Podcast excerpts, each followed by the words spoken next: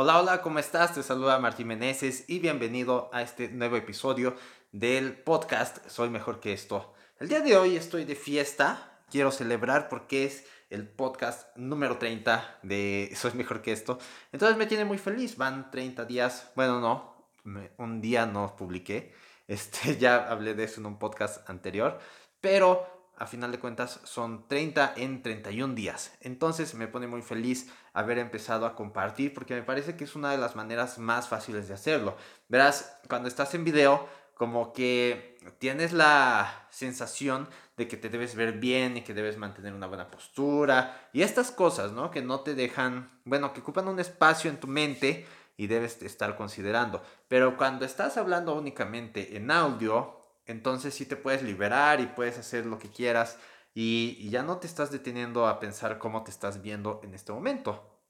Entonces, la manera en cómo se desenvuelve esto y el hablar acerca de las revelaciones diarias que tengo y cómo las voy implementando en mi vida, también me, me ha gustado mucho porque, no sé, a mí me ayudan bastante, pero espero que a ti también te puedan ayudar, ¿ok? Así que el día de hoy vamos con noticias que me hubieran podido juzgar mal, me hubieran podido afectar, pero no fue así. Y se trata de que, bueno, mi novia trabaja en una escuela, en una preparatoria que está, digamos, a, una, a unos 40 minutos de mi casa en coche, media hora. Entonces, ella tiene un convivio este, con los alumnos y estas cosas, porque pues, ya van a salir de vacaciones, son las épocas navideñas y estas cosas. Entonces llevaba varias cosas eh, para su trabajo. Normalmente ella toma el transporte público. Yo la voy a dejar en el coche a donde toma el, autobús y ella ya se va este, a su trabajo. Y ya cuando regresa, pues voy por ella para que este, regrese más rápido. Entonces, pues esta vez la tuve que llevar yo en el coche. Entonces ya vamos, ya la dejo y digo, bueno, pues ya es, es casi una hora en la que me tardo en ir a dejarle y regresar. Entonces ya regreso bien contento aquí a la casa, digo que voy a grabar y en eso, ¿qué crees que pasa? No están las malditas llaves de la casa en el coche.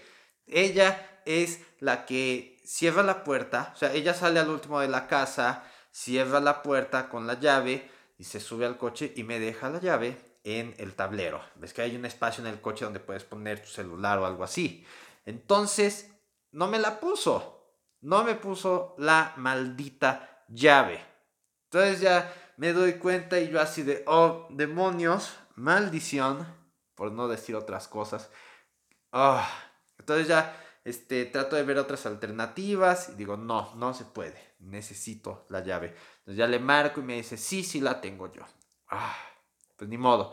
Tuve que regresarme hasta, hasta ese lugar tomar la llave, entonces ya perdí alrededor de dos horas el día de hoy en mis horas más productivas.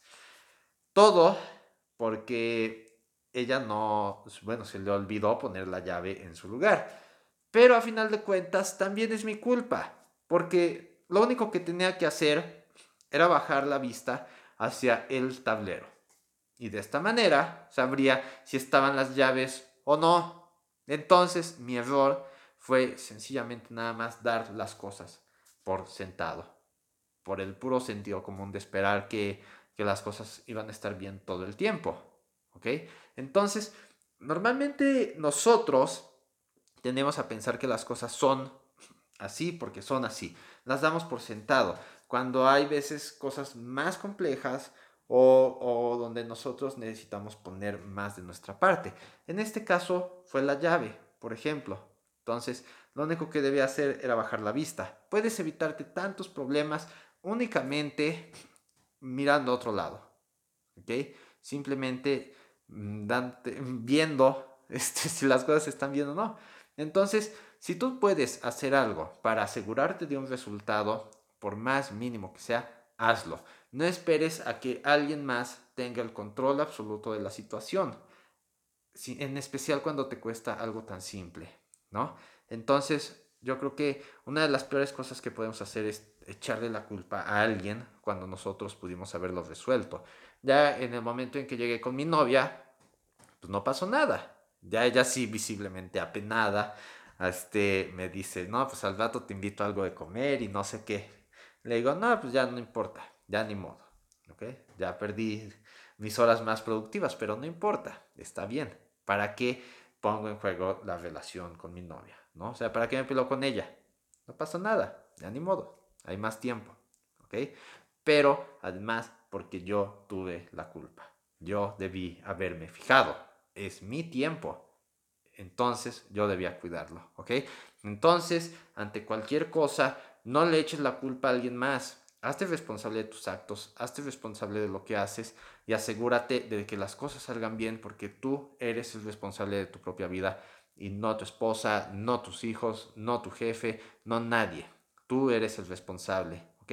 No importa cuál sea la historia, tú tienes algo que ver ahí. Si tú quieres dejar de tomar, tú tienes que dar el primer paso. Si quieres que tu negocio salga bien, tú debes trabajar por él. Si tienes un examen y debes salir bien, tú tienes que ponerte a estudiar. No hay algo así de que, ay, es que esta persona, no, eres tú.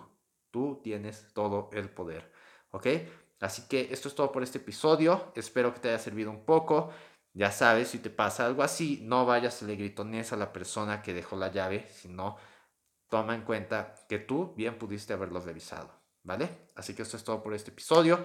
Eh, gracias por, por escucharlo y en el futuro obviamente seguiré subiendo podcast a diario. Yo creo que es una de las mejores terapias que, que he tenido y si te ayuda en algo, entonces pues qué mejor, ¿verdad? Entonces esto es todo y te veré mañana en un siguiente episodio. Bye bye.